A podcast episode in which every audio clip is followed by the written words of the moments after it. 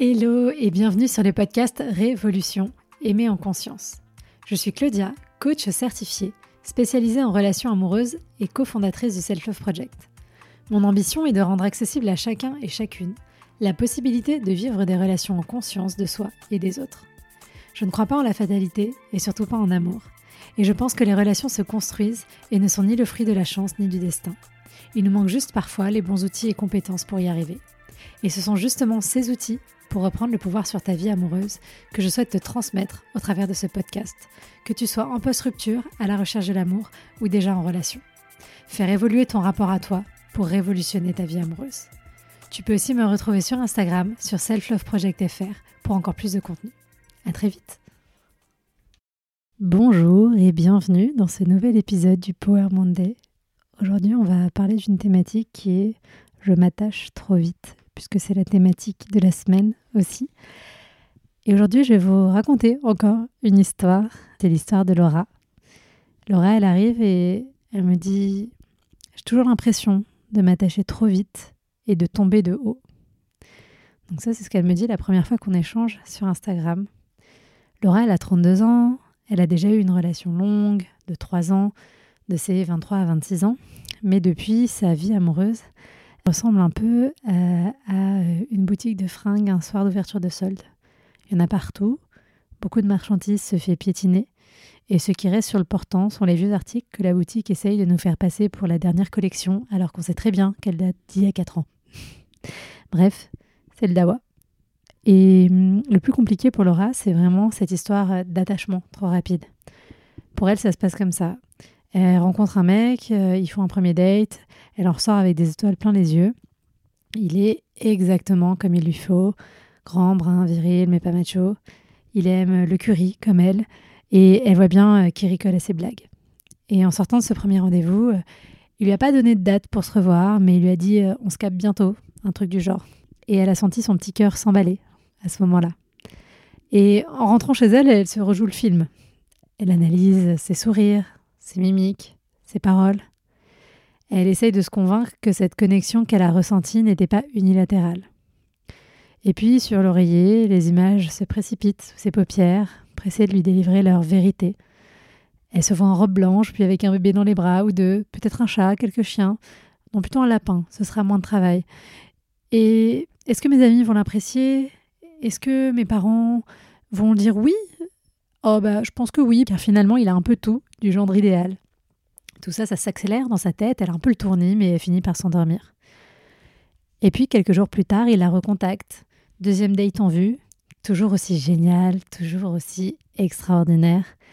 Encore plus génial même car à la façon dont il lui a parlé de son petit neveu, elle est certaine qu'il aime les enfants et elle se dit qu'il en voudra forcément. Et puis, quand il a parlé de son meilleur ami qui venait de se séparer il n'y a pas longtemps, eh bien, elle a vu qu'il était aussi super empathique. Ce soir-là, ils couchent presque ensemble, mais Laura n'est pas encore prête, donc ça attendra. Le troisième rendez-vous arrive, précédé d'heures à rêvasser, à projeter, à penser à lui. À deux doigts d'ouvrir un tableau Pinterest mariage, elle en a parlé à toutes ses amies, elle est certaine, c'est le bon. Et Mathilde, sa meilleure amie, a beau lui rappeler qu'elle avait déjà dit ça avec le dernier, et puis peut-être encore avec celui d'avant, là c'est différent, elle le sait. Et au troisième rendez-vous, il arrive très en retard. Elle n'ose rien dire, il ne faudrait pas perturber l'équilibre des choses quand même, ce serait dommage. Et puis, est-ce que c'est vraiment si grave? Après tout, elle n'a passé que 45 minutes à se ronger les ongles en se demandant si cette fois encore on allait la ghoster. Mais il a fini par arriver, la soirée s'est bien passée, ils finissent par coucher ensemble, c'est plutôt chouette. Et là, c'est comme si la seconde, si c'était possible, s'était enclenchée en elle. Jusqu'à présent, elle se projetait, mais là, c'est encore plus fort. Rien ne pourra plus les séparer, pense-t-elle. Évidemment, je vais te la faire courte. À partir de là, ils se reverront trois, quatre fois. Et même si le monsieur en question était quelqu'un de plutôt sympathique, ça n'a pas fonctionné car il voit bien qu'elle est plus à fond que lui et puis il sait pas trop où il en est. Il ne s'agit pas de dire que c'est de ta faute. Il ne s'agit pas de dire que c'est de la faute de Laura, qu'elle l'a fait fuir. Il avait ses propres problèmes à régler. Le souci, c'est que pour Laura, la chute, elle est violente. Elle tombe de haut, encore. Elle a mal au cœur, encore. Autant physiquement que symboliquement. Et cela vient réactiver toutes ses peurs, toutes ses croyances limitantes. Elle a l'impression d'être trop, d'être pas assez, de pas savoir où se positionner. Elle passera les trois mois qui suivront à se répéter encore et encore et encore que de toute façon ce n'est jamais elle qui est choisie, que cela ne fonctionnera jamais, etc., etc.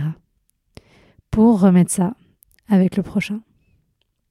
Le souci de Laura, ce n'est pas tellement qu'elle s'attache trop vite, on en reparlera mercredi, c'est qu'elle projette très fort sur l'autre ses attentes et qu'elle ne prend pas le temps de regarder la réalité de ce qu'il y a en face d'elle qu'elle ne laisse pas l'espace pour rencontrer vraiment l'autre, que ses attentes la mettent dans des états émotionnels difficilement gérables. Et comme ces attentes sont hautes, si la réalité ne s'y conforme pas, la chute est d'autant plus violente. Attention, évidemment, c'est tout à fait normal d'être déçu quand les choses ne fonctionnent pas, hein. il n'y a pas de sujet là-dessus. Mais il y a une différence entre être déçu, une déception qui sera là, qui sera passagère, et une remise en question de l'entièreté de ta valeur. C'est-à-dire que si à chaque fois que tu tombes sur une histoire un peu comme Laura, où tu vas beaucoup projeter, ou même si tu projettes moins que Laura, mais que tu rencontres que des personnes indisponibles, mais qu'à chaque fois, plutôt que de te dire, bon, ok, qu'est-ce qui se passe, il faut peut-être que j'analyse, que je comprenne, qu'est-ce que ça vient dire sur moi, etc., etc. Mais que tu te dis systématiquement, bah non, mais c'est moi qui suis pas assez, c'est moi qui suis trop, j'ai mal fait les choses, etc. Et que tu remets en question tout ce que tu es, eh bien forcément, tu te fais encore plus de mal avec les histoires que tu te racontes sur toi que la réalité ne te fait du mal, entre guillemets. Tu vois, tu aggraves les choses avec ce discours intérieur qui n'est pas bienveillant envers toi-même et qui vient prendre racine dans tes peurs, dans tes croyances limitantes. Et évidemment, tout ça, ça se comprend. Le but, c'est pas de te faire culpabiliser, mais c'est juste de te dire que c'est déjà pas facile. Ne t'enfonce pas la tête sous l'eau, tu vois. ne viens pas aggraver la difficulté par rapport à tout ça. En tout cas, pour savoir comment Laura peut apprendre à gérer différemment ses débuts de relation, et à changer la dynamique de ces histoires. On se retrouve dans l'épisode de mercredi. Quel teasing insoutenable. Et en tout cas, si tu t'es reconnu en Laura, si tu as l'impression que ça se projette encore et encore et ça fonctionne pas et t'es déçu, si tu sens que tu commences à être au bord du burn-out émotionnel parce qu'en plus tu n'investis que des relations qui ne te font pas du bien, qui abîment ton estime de toi, peut-être qu'il est temps de faire une pause et peut-être qu'il est temps pour toi d'embarquer avec nous dans la prochaine session du coaching collectif rencontre. Parce que l'objectif de ce coaching, c'est vraiment de te donner tous les outils pour reconstruire ta confiance en toi, ton estime de toi, pour t'ancrer à l'intérieur de toi, en travaillant sur tes valeurs, en travaillant sur ta bienveillance envers toi-même, en te mettant en action, en te montrant à quel point tu es déjà une personne extraordinaire, à quel point tu es déjà aimable. Tu n'as pas besoin d'être différente, tu n'as pas besoin de faire des choses en particulier pour être aimable, tu es digne d'être aimé comme tu es. Et moi ce que je veux c'est que tu intègres cette vérité et cette réalité-là.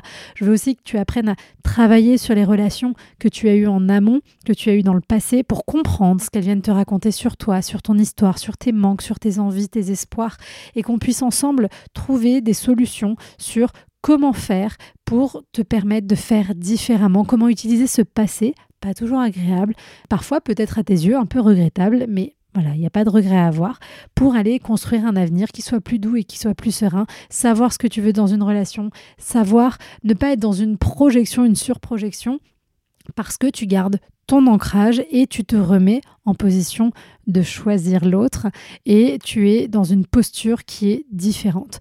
Donc c'est tout ça qu'on te propose d'apprendre dans le cadre du coaching collectif rencontre dont la prochaine session débutera le 7 novembre prochain. Et voilà, vraiment, si tu t'es reconnu dans l'histoire de Laura, si tu te reconnais dans ce que je viens de te raconter, viens.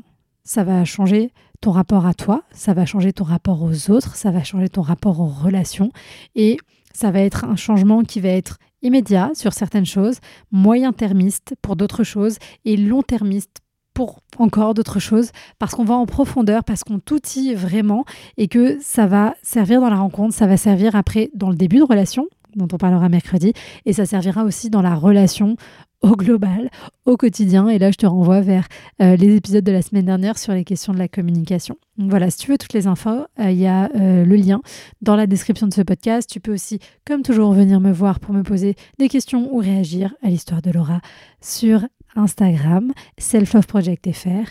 Merci d'avoir partagé ce moment avec moi. Les relations sont un voyage en constante évolution et je suis honorée de faire partie du vôtre. Prenez soin de vous et à bientôt pour un prochain épisode.